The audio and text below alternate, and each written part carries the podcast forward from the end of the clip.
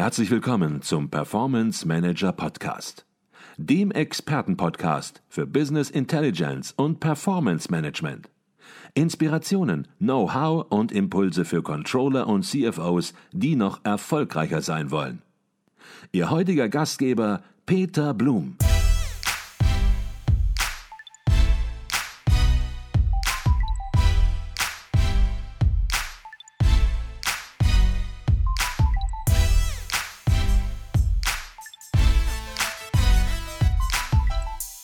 So viel Verantwortung in jungen Jahren schon hat und einem auch so viel Vertrauen geschenkt wird, kommt dann auch mal eine gewisse Art von Selbstzweifel hoch? Setzen Sie sich oder haben Sie sich da auch manchmal ein bisschen unter Druck gesetzt? Viele Hörer unseres Podcasts sind Young Professionals, sind Führungskräfte in Unternehmen, die auch Dinge bewegen wollen und ja, die manchmal diesen Druck auch verspüren, etwas leisten zu müssen, nicht zu versagen. Vielleicht nicht nur Versagen im Sinne von Außenwirkung, wie andere es sehen, sondern sich selbst den Anspruch Anspruch so hoch setzen, dass Versagen im Grunde in einem selbst schon definiert wird, wenn man seinen eigenen Anspruch, seine eigenen Ziele nicht schnell genug erreicht. War das bei Ihnen, Herr Wurfert, auch äh, irgendwann mal der Fall? Also ich glaube, dass da die Erwartungshaltung zu dem totalen Erfolg seitens vom Betrieb äh, bei weitem früher gegeben war wie ich das in mir persönlich verankert war, weil ich mir da einfach auch meine eigene Sichtweise zurechtgerückt habe. Das heißt, dem Eigentümer damals ging das nicht schnell genug, weil er natürlich fürs Gesamtmarketing seines Betriebes ja. Äh, das natürlich auch gesucht hat. Aber zum Schluss, wie dann der dritte Michelin-Stern kam, äh, hat der Betrieb eine andere Erkenntnis gehabt, dass eigentlich für den Betrieb vielleicht das zu schnell kam, mhm. weil der Betrieb in seinem Gesamt heidlichen Anspruch äh, gar nicht so mitgewachsen ist. Da war auf einmal ein ganz, ein, ein ganz elitäres Drei-Sterne-Restaurant, was ein völlig neues Publikum mit sich gebracht hat, die aber auch dann das, das Produkt Hotel als Ganzes, äh, als Ganzes auch besucht haben. Und, und ich erinnere mich an manches Gespräch mit Gästen, die mir gesagt haben, Herr Wohlfahrt, haben Sie einmal das Hotel gesehen, die Zimmer gesehen, in denen Sie hier arbeiten? Also da, da war dann im Prinzip, war da ein Nachholbedarf da. Und für mich selber war es einfach so, ich äh, habe eigentlich immer mit Leidenschaft gekocht äh, und habe natürlich eine Zielsetzung gehabt. Muss ich noch mal sagen, ich habe dann so ein bisschen in den französischen Biografien gelesen. Äh, in der Regel war es so, dass wenn in Frankreich ein Drei-Sterne-Koch etabliert war, dann war der in der Regel Inhaber seines Betriebes mhm. und kein Angestellter. Äh, das hat natürlich auch was Psychologisches, äh, wichtig, Wichtiges äh, wissen Sie, wenn Sie ein Eigentümer sind von so einem Restaurant mit dieser hohen Auszeichnung, den Betrieb können Sie über Nacht nicht verlassen. Da stehen Sie mit Ihrer Person, mit Ihrer Verantwortung, mit dem Renommee. Mhm. Und so einen Stand muss man ja auch, auch nach außen vertreten können. Das ist nicht nur, dass man jetzt drei Sterne bekommt, sondern das bringt neues Publikum und das bringt anspruchsvolles Publikum. Und wenn das Publikum nicht zufrieden ist, dann haben Sie auch relativ schnell ein Problem, weil mhm. das, das, das, reicht, das, das, reicht, das reichen die ja auch weiter nachher. Insofern war das dann einfach so, dass man mit dem dritten Michelin-Stern, das war für mich wie, wie eine zweite Ligamannschaft im Fußball, die in die erste Liga aufsteigt und dann mal sehen nach der ersten Runde, wo, wo, wo, wo etabliert man sich, kommt man an mhm. beim Publikum, findet es toll, was da, was da kam. Und da muss ich sagen, das ist uns eigentlich gelungen, dass wir uns dann tatsächlich mit den drei Sternen äh, festsetzen konnten äh, und die souverän dann auch über viele Jahre verteidigt haben. Und äh, für mich selber war es so in der Zielsetzung als junger Mensch, ich habe seit ich, äh, wo ich die Biografien gelesen habe, dann habe ich gesehen, äh, dass, äh, dass diese Köche in der Regel immer so um die knapp 40 oder knapp über 40 waren, wo sie, wo sie angekommen sind mit diesem riesen Renommee. Mhm. Und dann habe ich mir gesagt, ich, die Zielsetzung habe ich bis zum 40. Lebensjahr gehabt. Ja, wenn ich es bis dahin schaffe, dann war es mir gegeben, dann wollte das sollte das so sein, aber wenn es bis dorthin nicht kommt, mit dem Einsatz, den ich gebracht habe, mhm, wäre ich mhm. genauso bereit gewesen, einen Cut zu machen. Mhm. Okay. Reden wir ein bisschen darüber, wie man drei Sterne hält. Drei Sterne zu erreichen ist natürlich eine Sache, sie dann aber zu halten ist eine andere Sache. Und drei Sterne zu halten, und ich glaube auch nicht nur drei Sterne, auch zwei Sterne oder auch vielleicht sogar einen Stern zu halten, das ist sicherlich nicht nur die Sache einer einzigen Person, vielleicht die Führungsperson, aber die Sache auch eines Teams, das sie führen. Sie sagten das gerade schon so. Und ähm, ja, über dieses Team, über diese Truppe, äh, wo sie sich so ein bisschen als Trainer, als Spielertrainer hatten sie gerade die Metapher gebracht, äh, verstehen, lassen Sie uns darüber bisschen uns austauschen. Sie hatten aber gerade, hatte ich den Eindruck erweckt, dass Sie was sagen wollten, dass Sie mit dem, was ich gesagt habe, nicht ganz einverstanden waren. Nee, nee, das kann ich eigentlich nur unterstützen. Wir waren ein Team und sie sind nur ja. so gut wie der Letzte im Team. Ja. Äh, das heißt, äh, am Ende, äh, muss ich sagen, war ich auch ganz stolz darauf. Ich habe insgesamt 81 Michelin-Sterne hervorgebracht aus ja. ehemaligen Mitarbeitern, ja. die bei mir waren. Das ist eine Riesenbestätigung. Ja. muss aber sagen, bin einfach viel stolzer darauf. Küchenchefs sind ja auch bekannt dafür, dass sie sich auch relativ leicht äh, Herzens auch mal von Mitarbeitern, die nicht funktionieren, trennen. Mhm. Äh, und ich habe immer gesagt, ich bin kein Rausschmeißer, sondern ich bin, ich bin Führungskraft. Äh, und führen heißt nicht verführen. Und, mhm. äh, und da habe hab ich einfach im Umgang mit den Menschen gelernt, dass wenn man Menschen ankommen lässt, wenn man ihnen eine Chance gibt, wenn man sie vernünftig einarbeitet, dass man dann irgendwann auch vernünftige und sehr gute Mitarbeiter hat. Und je mehr Vertrauen, das man schenkt als Führungskraft, je mehr Vertrauen kann man eigentlich zurückbekommen, auch wenn man dabei am Ende des Tages das ein oder andere Mal äh, enttäuscht wird. Mhm. Aber ich habe da immer wieder positive Energie, Energie draus gezogen und habe gesagt, okay, neue Runde, neues Glück. Mit dem nächsten funktioniert es wieder. Und so muss ich sagen, habe ich viele, viele Teams äh, immer wieder aufgebaut, zusammengestellt und habe denen als Zielsetzung einfach dieses maximale Ziel auch immer vorgelegt vorgelebt, immer vorgegeben. Und, äh, und das war eine ganz tolle Herausforderung, und, und mit den Menschen zu arbeiten und, äh, und, und so eine hochwertige äh, äh tägliche Lebensleistung ab, ab, abrufen zu dürfen. Mhm. Das war einfach auch für mich was ganz Besonderes. Mhm. Ähm, Sie haben mal gesagt, wer in einer Drei-Sterne-Küche arbeitet, der spielt in der Champions League. Und ähm, da muss man mehr bringen, da muss das Team, da muss man persönlich mehr bringen. Ja, Sie haben das in Ihrer regionalen Nähe zu Karlsruhe dann äh, gebracht, da muss man mehr bringen als der Karlsruher SC. Der Karlsruher SC war mal ganz gut. Ich glaube, momentan spielt er in der dritten Bundesliga. Also das nicht, hat nicht ganz optimal die Entwicklung funktioniert. Ähm, jetzt sind Sie Trainer dieser Champions League Mannschaft. Ähm, gibt es da so gewisse grundsätzliche Regeln, die Sie aufgestellt haben, wirklich grundsätzliche Regeln, die Sie Ihrem Team vermitteln, wie es funktionieren muss? Weil ich denke, Champions League, das muss erstmal in die Köpfe rein. Manche, die zu Ihnen kommen, die vielleicht auch eine Ausbildung gemacht haben, die kochen, können vielleicht auch schon ganz gut kochen, aber die denken vielleicht noch nicht Champions League, die denken gut kochen, aber nicht Champions League. Was sind das für grundsätzliche Regeln, die Sie gut. Leuten vermitteln müssen? Grundsätzliche Regeln waren die, dass ich meine Mitarbeiter alle selber ausgesucht habe, äh, mit denen ich zusammen gearbeitet habe. Das heißt, ich konnte die auch alle selber einstellen. Mhm. Ich habe die Vorstellungsgespräche äh, mit den Mitarbeitern geführt und da muss ich sagen, da habe ich, glaube ich, ein ganz gutes Feeling äh, für Menschen gehabt, äh, dass die, die ich mir dann ausgesucht habe, dass ich mit denen im Alltag auch sehr gut klargekommen bin. Mhm. Das schon das, das, das Vorstellungsgespräch ein ganz wichtiger, ein ganz wichtiger Einstieg war für mich, dass ich mir auch die Frage, warum schenke ich jetzt dem jungen Menschen das Vertrauen? Warum kann der oder soll der oder wird der bei mir, bei mir mit, mit mir arbeiten? Und wenn man die Menschen dann aufgenommen hat, dann war es einfach wichtig, dass jeder innerhalb des Teams sein Wissen an den neuen Kollegen auch weitergibt. Dass, mhm. der, dass der von, von der ganzen Gruppe im, im Prinzip äh, mit, mitgenommen wird auf eine positive Reise und ihm dann der Geist im Prinzip implantiert wird, äh, der da zu leben war und auf, die, und, und, auf was es angekommen ist. Und da muss ich sagen, äh, irgendwann haben die, haben die Mitarbeiter das natürlich auch unter sich selber ausgemacht. Wenn da einer nicht mitgekommen ist, mhm. dann haben die den schon unter, haben die den schon so unter Druck gesetzt, dass wenn tatsächlich mal jemand ausgebrochen ist, dass da jetzt nicht der Chef kommen musste und böse Worte aussprechen musste, sondern dass er einfach selber gemerkt hat, auch halt mal, bei dem Team kann ich nicht mithalten, es ist besser, ich, ich, ich, ich gehe da wieder raus mhm. für mich selber, weil die, die haben dann ihre Grenzen erkannt. Äh, dass sie einfach für, für, diese, für diese Klasse äh, nicht geschaffen waren. Aber das ist ja auch eine Erkenntnis, äh, dass man nicht an irgendetwas festhält und, und merkt dann irgendwann, äh, ich, ich, bin da gar nicht, ich bin da gar nicht zu Hause. Mhm. Wenn in Unternehmen neue Mitarbeiter kommen, dann haben Unternehmen ja, dazu häufig sogenannte Onboarding-Programme, wie man das neudeutsch nennt, also wirklich dedizierte Programme, damit neue Mitarbeiter einfach besonders gut reinkommen sollen. Gibt es solche Onboarding-Programme, übertragen auf Ihr Thema, in Ihrer Küche, sage ich mal ganz bodenständig auch? Haben Sie da auch eine Handschrift? Naja, ich würde sagen, das war mein Führungsstil, wie ich die Mitarbeiter angesprochen habe, äh, wie ich im Umgang mit denen war, wie auch wie auch Anleitungen angegeben wurden, dass man klare Anweisungen gibt, dass man Regeln zu befolgen hat.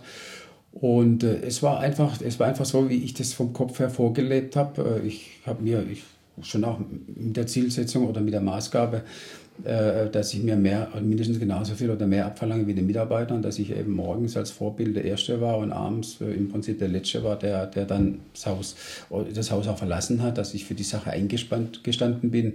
Ich habe das vorgelebt und, äh, und die, wo, wo, wo, wo dann aufgegangen sind, wo ich sage, Mensch, das ist toll, was der Mann macht, da möchte ich auch mal hin. Die haben mhm. das als Orientierungslinie, haben das, haben, haben das genommen und haben für sich, der hat auch Erkenntnisse gewonnen aus den aus den elf oder zehn Drei-Sterne-Köchen, die wir in der Republik im Moment haben, sind sechs aus der Traube Tonbach. Also wir haben mhm. eine ganz, ganz, ganz, ganz tolle Elite ausgebildet in diesem mhm. Betrieb. Und, äh, und es hat eine Strahlkraft dann bekommen über die ganze, über die ganze Republik. Mhm. Okay. Jetzt haben Sie eben was ganz Interessantes äh, gesagt. Und zwar, Sie haben gesagt, Sie sind Spielertrainer. Das heißt, Sie spielen auf der einen Seite mit in der Küche, und zwar ganz aktiv und auf der anderen Seite sind sie Trainer, sind dafür verantwortlich, dass das Team funktioniert. Spielertrainer gibt es eigentlich nur in der Amateurklasse im Fußball.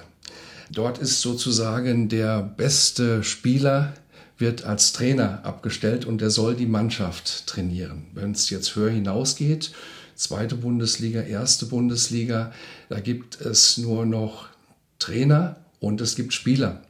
Und das Spannende, glaube ich, in dieser Metapher ist, der Trainer muss nicht der beste Spieler sein. Die Spieler können nicht hinkommen und sagen, jetzt äh, komm doch, mach's doch mal selbst, sondern der Trainer muss der beste Trainer sein für eine Mannschaft. Und ja, der Idealfall ist eigentlich erreicht, wenn die Spieler besser sind als der Trainer. Und daraus ergeben sich für mich zwei Fragen. Nämlich die erste Frage, gab es in Ihrer Laufbahn mal die Situation, dass Sie Spieler in Ihrem Team erkannt haben, wo Sie gesagt haben, Mensch, die sind vielleicht sogar besser wie ich. Ob die das Potenzial nutzen, später ist eine andere Frage. Aber die Anlage des Spielers, ja, der spielt vielleicht noch besser als ich. Gab es das mal? Oder waren Sie immer eine Klasse besser als Ihr Team? Nein, ich war das Team und, äh, und wir hatten, das Team hatte klare Vorgaben von mir. Ich, ich habe die Speisekarten geschrieben, ich habe den Einkauf gemacht, äh, ich habe die, ich hab die, ich hab die Vorlagen äh, gebildet für das, was bei uns passiert ist dass da natürlich talentierte Mitarbeiter dabei sind, die mhm. hinterher eigene Wege gehen. Wenn sie eigenen, eigene Handschrift entwickeln wollen, mhm. dann müssen sie sich von dem Erlernten mhm. irgendwann trennen und, und müssen gucken, dass sie selber auch wieder neue Türen aufstoßen. Und das sagen wir so, die 22, 60 oder die über 60-Jährigen sind doch eher dann die Verwalter und die Bewahrer und die Jugend ist doch immer in der Evolution, in der Aufbestimmung. Mhm. Die Jugend will auf sich aufmerksam machen. Die Jugend sucht die, sucht, sucht, sucht die Veränderung. Äh, und dann aber die, die, die Erfahrung äh, gepaart mit, mit, mit der Aufbruchstimmung. Äh, das ist doch eigentlich eine ganz gesunde Mischung. Das heißt, äh, irgendwann war meine Aufgabe, nicht jedem alles vorzuschreiben, sondern, sondern ich habe im Prinzip den Rahmen gesteckt und in, innerhalb des Rahmens konnte sich jeder verwirklichen. Aber ich habe das immer ich habe versucht, auch nicht nur die eigenen Ideen, sondern ich habe auch versucht, die Ideen brachliegende Fähigkeiten der Mitarbeiter freizusetzen und die ganzheitlich einzubringen. Mhm. Äh, und und aus, aus, aus, aus, aus der Sammlung aller Ideen habe ich einfach die Sichtweise und, und, und, und die Gerichte so, so, so definiert, äh, dass das meine Handschrift war, dass es mein Team war und mhm. dass wir gemeinsam erfolgreich waren. Okay. Und haben im Grunde genommen auch gefördert. Ich glaube, das ist ja auch so eine Maxime von Ihnen, dass Sie fordern, aber auch sehr stark fördern, dass sich eben eigene Ideen entwickeln. Aber solange die in ihrem Team sind, habe ich rausgehört, ja, schreibt nicht jeder seine eigene Handschrift und dann wird kreuz und quer geschrieben, sondern die Handschrift, die muss gleich bleiben. Aber wenn sich dann jemand rausentwickelt, und ich glaube, das ist natürlich auch in der Küche ganz normal, dann kann er, hat er die Möglichkeit, eben auf dem Fundament, auf dem er gearbeitet hat, aufzubauen und eine eigene Handschrift dann weiterzuzeichnen. Absolut, was Sie natürlich müssen, Sie müssen, Sie müssen ganz präzise Standards setzen. Ich sage immer, die Soße war die Farbe des Malers. Ja. Und wenn Sie zehn Köchen die gleiche Menge Kalbsknochen, die gleiche Menge Zwiebeln, die gleiche Menge Tomatenmark, die gleiche Menge Rotwein geben und die machen lassen, dann werden Sie sehen, dass da zehnmal was anderes dabei rauskommt. Ja. Das heißt also, auch nach dem eigenen, nach, dem, nach der eigenen Vorstellung und, und nach, der, nach, den, nach den eigenen Erkenntnissen, die man hat, eine, eine Basis zu schaffen, die, die, die nur ganz geringfügig vom, vom Optimum abweicht. Äh, das war etwas, was, was für mich wichtig war, was in die, Mitarbeiter, in die, in die Mitarbeiter rein musste. Deshalb können sie konnte ich nicht jeden machen lassen, jeden machen lassen, was er wollte. Mhm. Ich konnte sagen, hier, ihr dürft Ideen entwickeln, ihr dürft es umsetzen, ich probiere das, ich, wenn ich es gut finde, dann, dann nehme ich das mit auf. Aber es kann Ihnen an, ihr, an, an, an Ihrer Basis kann Ihnen niemand, da, da wäre alles kaputt in vier Wochen, wenn Sie jeden machen lassen, was er will. Mhm. Also da war schon ganz klar eine Grundlage da, auf die aufgebaut wurde. Und wie gesagt, ich wiederhole mich da, der Rahmen war gesteckt, in dem sich die Mitarbeiter bewegen konnten. Mhm. Und, äh, und wenn jemand, wenn jemand, wenn jemand das Umfeld dann so nicht mehr akzeptieren konnte oder nicht mehr klargekommen ist, dann wäre es Zeit geworden, dass man weitergegeben hat. Mhm. Lassen Sie uns das Bild mit des Spielertrainers noch kurz komplett machen. Der andere Aspekt war ja, über den wir jetzt noch nicht gesprochen haben, dass der Trainer eben der beste Spieler ist und dann sagt, Mensch, jetzt gehe ich mal selbst auf den Platz. Und Sie haben ja auch gesagt, Sie haben aktiv mitgearbeitet. Ähm, ja, wenn man aktiv mitarbeitet, ähm, muss man da manchmal auch aufpassen, dass man nicht plötzlich ganz, ganz tief drin hängt? Oder wie haben Sie es organisiert, dass das nicht passiert? Dass Sie auf der einen Seite noch den Überblick sozusagen und die Führung haben und auf der anderen Seite sozusagen, ja, nicht bei jedem Handgriff, äh, wird das im Unternehmen Micromanagement dann nennen, ähm, entsprechend versuchen mitzuwirken. Wie funktioniert sowas in der Küche? Ja, also es war ganz einfach so in den Jahren des Aufbaus, wo man tatsächlich an diese maximale Bewertung herankommen will, da war der Einsatz äh, natürlich auch am größten, ich glaube am, am, leistungsfähigsten vom eigenen Einsatz ist man zwischen dem 30. und 35. Lebensjahr und da legt man eigentlich die Grundlage fürs ganze Leben, was mhm. man sich da aufbaut, was man sich da schafft. Äh, da generiert man nachher das ganze Leben davon. Äh, was ich dann auch gelernt habe, ich meine, die Energie nimmt ja nicht zu, sondern, sondern man muss ja dann irgendwann lernen, die Energie auch sinnvoll einzusetzen, die Energie zu verteilen. Und äh, da war dann die Erkenntnis dann so ab dem 40. Lebensjahr zu sagen, oh, halt mal in, dem, in der einzelnen, in der einzelnen Auseinandersetzung, in dem Einzelkampf mit dir, gerade wie Sie es gerade so schön beschildert haben, dass man in der zu vielen Arbeit eigentlich das Führen vergisst, ja, mhm. äh, dann muss man irgendwann eine Kehrtwende machen und sagen, oh, halt mal, meine Aufgabe liegt eigentlich nicht darin, der beste Mitarbeiter selber zu sein, permanent, sondern meine Aufgabe liegt darin, aus den Mitarbeitern permanent das Beste herauszuholen, ein optimales Team zu formen, aufzustellen, mhm. Aufgaben zu verteilen, auch mehr Vertrauen schenken. Und genau das ist eine Entwicklung, die dann auch stattgefunden hat. Und ich glaube auch, dass der, der bis 40 das Führer nicht gelernt hat, dass er dauerhaft sich in der Spitze auch nicht festsetzen wird. Mhm. Ähm, jetzt hört man manchmal, dass es in vielen Küchen, auch in der Spitzengastronomie, so zugeht wie auf dem Kasernenhof dass gebrüllt wird, dass geschrien wird, dass Druck gemacht wird, dass dort wirklich ein Befehlston herrscht. Ähm, bei Ihnen ist das anders, habe ich gelesen und ich habe Sie gestern Abend auch in der Küche beobachtet. Bei Ihnen wirkt alles sehr konzentriert, sehr ruhig, sehr diszipliniert. Ähm, und Sie haben auch mal gesagt, bei uns im Betrieb, bei uns in der Küche hätte man manchmal eine Stecknadel hätte fallen hören können. Ähm, sie bezeichnen sich, das haben Sie eben auch gesagt, eher als Hirte ihrer Schafe, denn als Feldherr ihrer, ihrer Truppe. Das ist ein bisschen eine andere Führungsphilosophie, als es vielleicht so manchmal gemeinhin in der Gastronomie der Fall ist. Vielleicht zunächst mal Führungsphilosophie in der Gastronomie in anderen Betrieben. Wie sehen Sie das? Ist das Bild, was ich so aufgemalt habe, ist das durchaus realistisch? Aber dann natürlich die wichtigere Frage, warum sehen Sie das komplett anders und führen ganz anders in der Küche? Gut, das waren eigene Erkenntnisse. Ich war natürlich damals, ich komme zurück auf die Zeit bei Eckart Witzimann, der ein brillanter Koch war und aber auch ein, ein Diktator äh, wirklich war, wie man ihn sich äh, kaum anders vorstellen konnte, aber im positiven Sinne. Ja.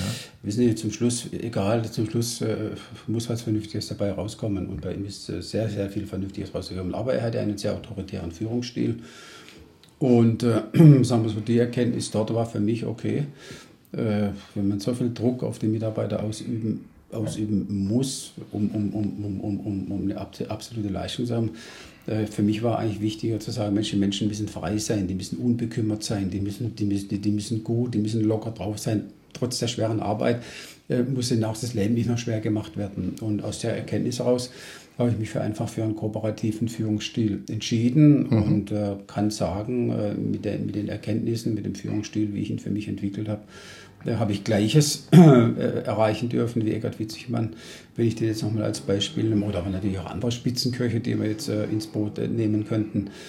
Und äh, muss sagen, ich bin damit sehr gut gefahren und äh, habe mich da auch sehr gut, habe mich da auch sehr wohl gefühlt dabei und kann also mit, mit, mit Stolz sagen, dass ich in 37 Jahren Küchenchef-Tätigkeit, ich habe viele Teams äh, zusammengebaut, viele Mitarbeiter integriert, habe ich also zwei Mitarbeiter entlassen. Mhm. Einer, der war wirklich ein faules Ei, das war nicht tragbar, der hat das ganze Team sozusagen heruntergezogen. Und der andere war ein Koch, der, den ich drei Jahre später wieder eingestellt habe und mit ihm noch drei Jahre bei uns im Betrieb gearbeitet habe. Mhm. Also ich will damit nur sagen, wie wichtig mir der Mensch war, dass ich da immer sehr sorgsam mit umgegangen bin, dass ich die Menschen nicht, nicht demoralisieren wollte und auch nicht persönlich äh, in, ihrer, in ihrer Ehre angreifen wollte, sondern dass ich sie eigentlich als wertvolle Mitarbeiter geschätzt habe, dankbar war, dass sie mit, mit mir zusammengearbeitet haben. Äh, weil es war schon eine Riesenanstrengung. Wir haben einen sogenannten Teildienst gehabt äh, die ganzen Jahre. Das heißt, die Arbeitszeit, wir haben morgens um 8 begonnen. Wir sind mittags bis 15, 15.30 Uhr im Unternehmen gewesen. Dann hat man eineinhalb Stunden Mittagspause gemacht und dann ab 17 Uhr bis 23 Uhr täglich im Betrieb. Man hat es gelebt.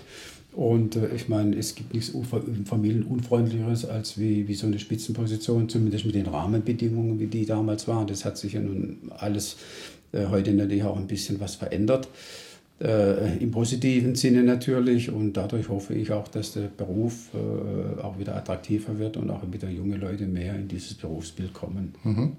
Ähm, jetzt haben viele Menschen ja Ziele und manchmal hört man dann den Satz, ich habe aber kein Talent. Auf der anderen Seite gibt es den Satz, Fleiß schlägt Talent. Und ich glaube, da ist auch viel dran. Manche Menschen sind gar nicht so talentiert, aber die kompensieren das durch erheblichen Fleiß und schaffen es dann trotzdem. Wenn beides zusammenkommt, ist es natürlich besonders ideal.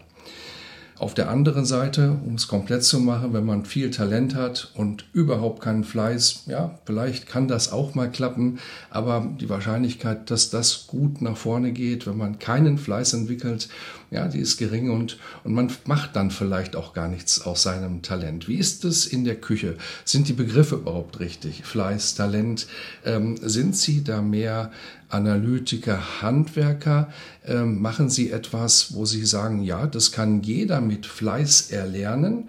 Oder ist es vielleicht etwas Künstlerisches oder beides zusammen, was bei Ihnen zusammenwirkt?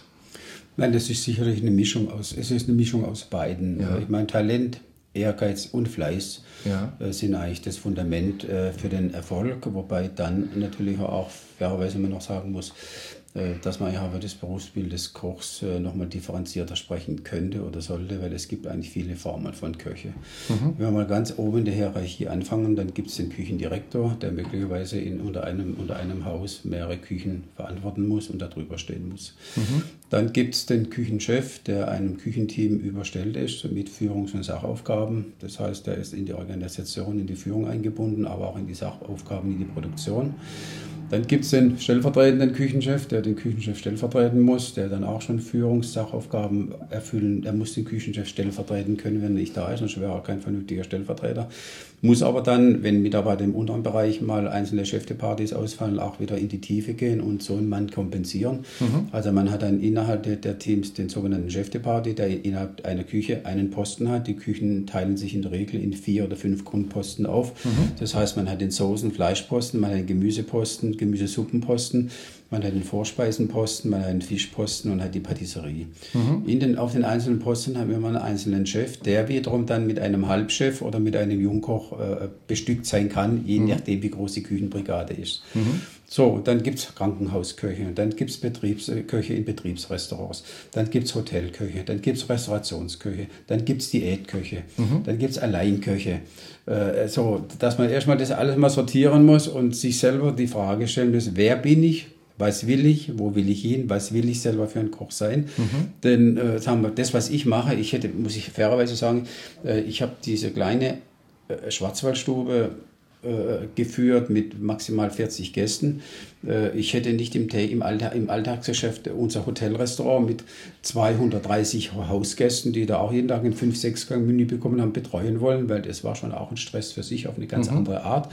Da war der Leistungsdruck äh, nicht so hoch und, und, und, und dieser Erfolgsdruck nicht so hoch. Aber wissen Sie, die Gäste kommen trotzdem und die sind trotzdem in einem sehr anspruchsvollen Hotel gewesen, wollten da sehr anspruchsvoll essen, äh, wollten, wollten, da, wollten da sehr anspruchsvoll essen. Also deshalb äh, muss man sagen, äh, äh, muss man sich da erstmal selber finden und, und dann aber konsequent den Weg gehen und sich da vervollkommnen, wo man sich auch wohlfühlt und das tut, was man auch mal machen möchte. Mhm. Okay.